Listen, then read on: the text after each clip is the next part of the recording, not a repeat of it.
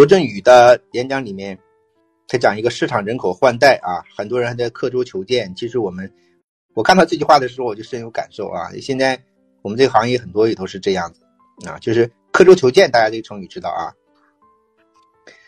就是一个剑掉到水里了，哎，一个人呢就在船上画个记号，说我这个剑啊从这个里面掉下去的，但实际上这个船已经随着水啊飘很远了，地方已经发生变化。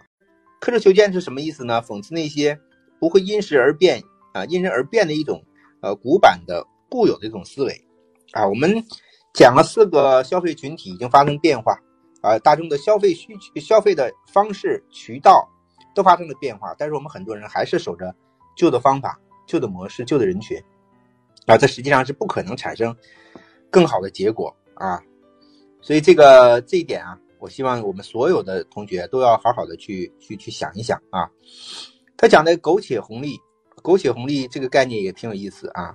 这苟且红利其实简单来讲的话，就是比别人多努力、多用心一点点啊。他他举了一个这个滴滴呃司机的啊快车司机的一个一个故事啊。哎，这个司机很用心啊，下车还没有呃提前一点点就结束订单，然后呃索取索取好评啊。还是很用心啊，就是这个我们这个行业也同样是如此啊。这个行业可能会面临很多的，呃呃困难和挑战啊，但是每天都有很多新人进来，每天也有人脱落啊。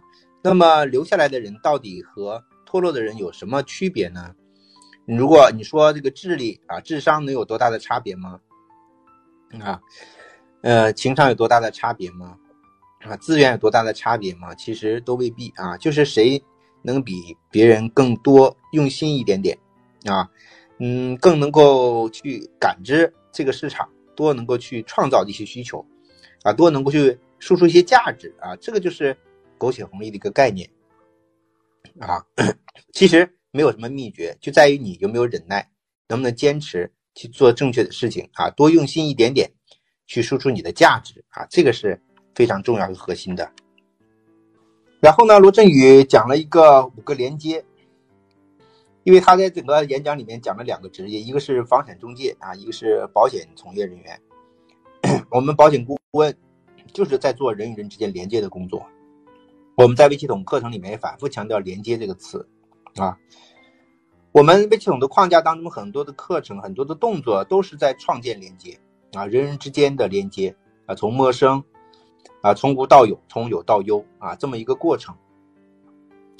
那么他在这个分享里面讲了五个链接的标准啊，这个链接的标准也很有意思，我们一起来分享思考一下。第一个呢，就是你是谁，这是涉及到我们每个人的自我定位。第二个，你干啥？你是干什么的？我们是卖保险的，你真的是卖保险的吗？对吧？你好好想一想啊，你到底配不配卖保险啊？卖保险需要具备哪些能力？具备哪些系统，你才能把它做好啊？这个是一个核心关键的问题。第三个问题是你为谁干啊？我们每个从事保险行业的人来讲的话，都知道是给自己做，但是真的是给自己做吗？啊，如果你真的是作为自己的老板，你愿意给你现在的员工发多少薪水呢？啊，所以每天我们是不是按照一个比较高的要求啊，在要求严格自律，在要求自己？所以这个也是很关键的问题。第四个，别人需要你吗？啊，这个问题应该常问一下啊，因为我们所有的价值都是来源于别人需要，对吧？就是别人真的需要你吗？你的客户需要你吗？有的时候我们在跟客户去沟通保险的时候，客户说不需要，啊，客户在拒绝我们，啊，客户在给我们白眼，那他为什么不需要呢？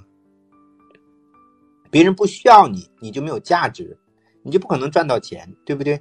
那你想一想，怎么能让别人需要你呢？啊，这个问题也很好。第五个问题就是社会会变得更好吗？你做这件事情，社会会变得更好吗？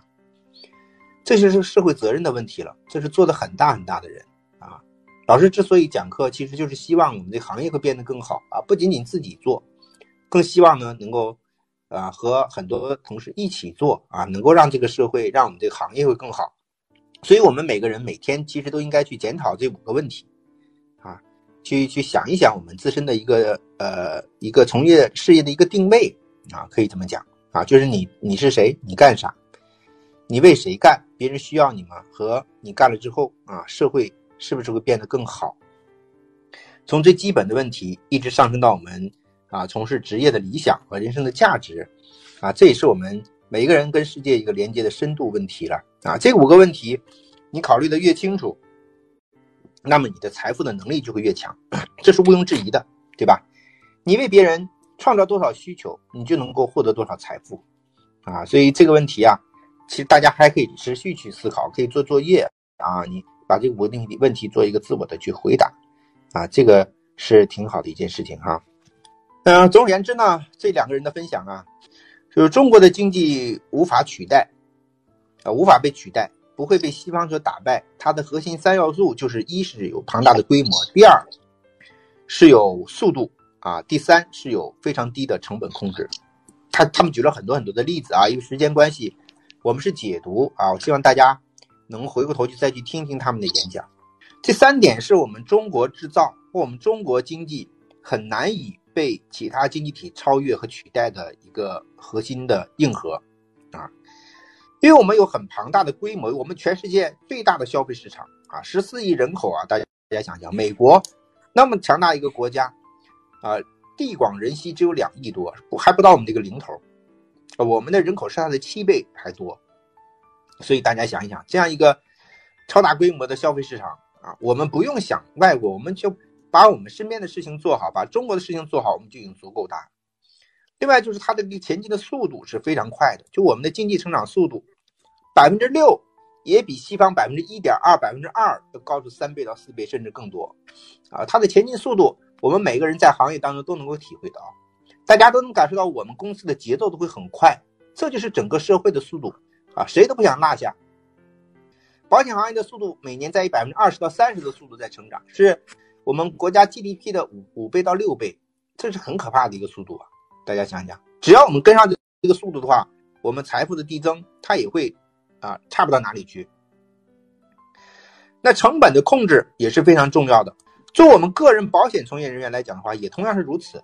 如果我们想做一个常青树，我们想不会被别人取代，你的核心竞争力也是这三个方面。第一个就是你们有很庞大的客户群体，这个规模要大。你不能说我就那么一两个客户，十几个客户啊，我年年薅羊毛，年年开门红找他们，有新产品出来我就找他们。你这个规模如果小的话，就受制于人，对吧？千斤顶一根苗，到那个时候你就是求爷爷告奶奶，是不是？你的生杀大权决定在别人的手里。你的规模大了之后，其实很多很多的事情，很多很多的资源。都可以整合，都可以去做啊！所以我们在中国做保险，有个庞大的市场规模放在那边，我们就一定要追求规模至上啊！这个规模啊，啊非常非常的重要。那你说规模是不是盲目去扩充规模？也不是，就是你能够把握的客户边界啊，你的客户群体到底在哪里？最大限度的成交，让他们成为你的客户，从陌生人变成客户，你把你的规模放大。第二个就是速度啊，不能够慢悠悠的去做一些事情，我们要提高效率啊，去快速的挺进，去快速的跑马圈地。这个互联网的速度越来越快，从两 G、三 G、四 G、五 G，那就意味着我们传递信息的速度、业务进展的速度也要更快啊，你才能跟得上这个整个的这个这个社会的步伐。我们开拓客户的市场、开拓客户的速度也要更快。过去你一年。签四十张，签四十份保单，那么你二零二零年能不能签一百份保单？对吧？你能不能翻倍？能不能两到三倍？这才是我们这个时代的速度啊！所以这个速度是建立在我们基础设施之上的，对吧？你不是靠你一个人单兵去做的，这个是一定有办法去完成的，去实现的。另外就是成本可控，我们要把这个客户签下来，不是说你多投入就一定能够完成的。啊，互联网的发展，一是解决效率的问题，第二是解决成本的问题。所以，这个成本可控对我们每个保险从业人来讲的话，它是一一堂人生课啊。怎么能够降低你的展业成本、生活成本啊、投资成本？这些都是我们去精细去算账的事情啊。这是我们理财核心的一个部分，就是节流的问题，对吧？开源节流是两方面都要去考虑的。成本问题都是在节流当中，啊，我们一方面帮助别人去理财、去规划，啊，另一方面我们要把自己的财要理好，啊，把自己的成本概念、成本意识都要理清楚、贯彻到底，我们的事业才能够长青。如果我们把客户规模做上去，把开拓市场的速度提高上去，把我们的成本又降下来，那我相信你在这个在这个市场上面啊，你就能够有一个。核心竞争力啊，就不会被轻易淘汰，啊，也会有啊自己一个长足的发展，啊，也会有一个量变到质变、一个腾飞的过程啊。所以他最后讲说，希望不是未来的东西啊，他是呃看见此时的方式。也就是说，如果你能够相信未来，你就能够看得见啊。关键是你的观念和思维有没有发生。这种改变啊，能不能意识到这些方向性的问题、关键性的这个这个这个呃概念，你到底清不清楚啊？你到底能不能够在这方面用心去把它做好啊？这是核心的关键所以以上呢，就是我对啊这两个呃跨境演讲的一个一个分享了啊，一个一些看法。当然，它的内容还有很多很多，希望大家能够。呃，用心去解读解读啊。我们解读他们两个的报告啊，不是说把他们奉为这个这个这个神物啊，而是说我们要了解这个社会精英阶层的人他们在想什么。嗯，罗振宇和这个呃吴晓波啊，他们是代表新中产阶级啊，都是精英群体，他们不代表草根啊，不代表屌丝，这个大家一定要知道。所以你会发现，在网上，在头条，在微博上面。啊，对这两个人的态度啊是两边倒啊，一边呢就是拥护啊赞美，另一方面呢就是吐槽啊就是蔑视，这很正常，因为这个社会就是这样子，每一个人都会有自己的一个客户群体啊，一个认可的群体，认可这两个人的群体就是精英群体，就是中产阶级啊，这也是我们做保险非常重要的一个客户群体。如果今天我们去跟客户见面啊，呃，他可能。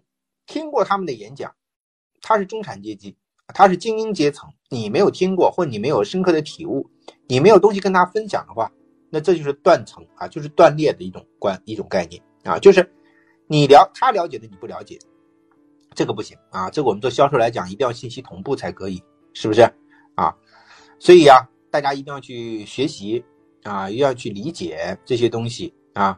啊，你你才能够在销售当中啊，能够跟我们的中产阶层客户、精英阶层客户建立更多的连接，啊，才能有共同的语言。然后你从我们行业的角度去分析这些问题，也可能会实现精英阶层和中产的一种呃增援啊，这个都是完全可以实现的啊。那这两个人的这个报告的解读我就到这里啊，主持人。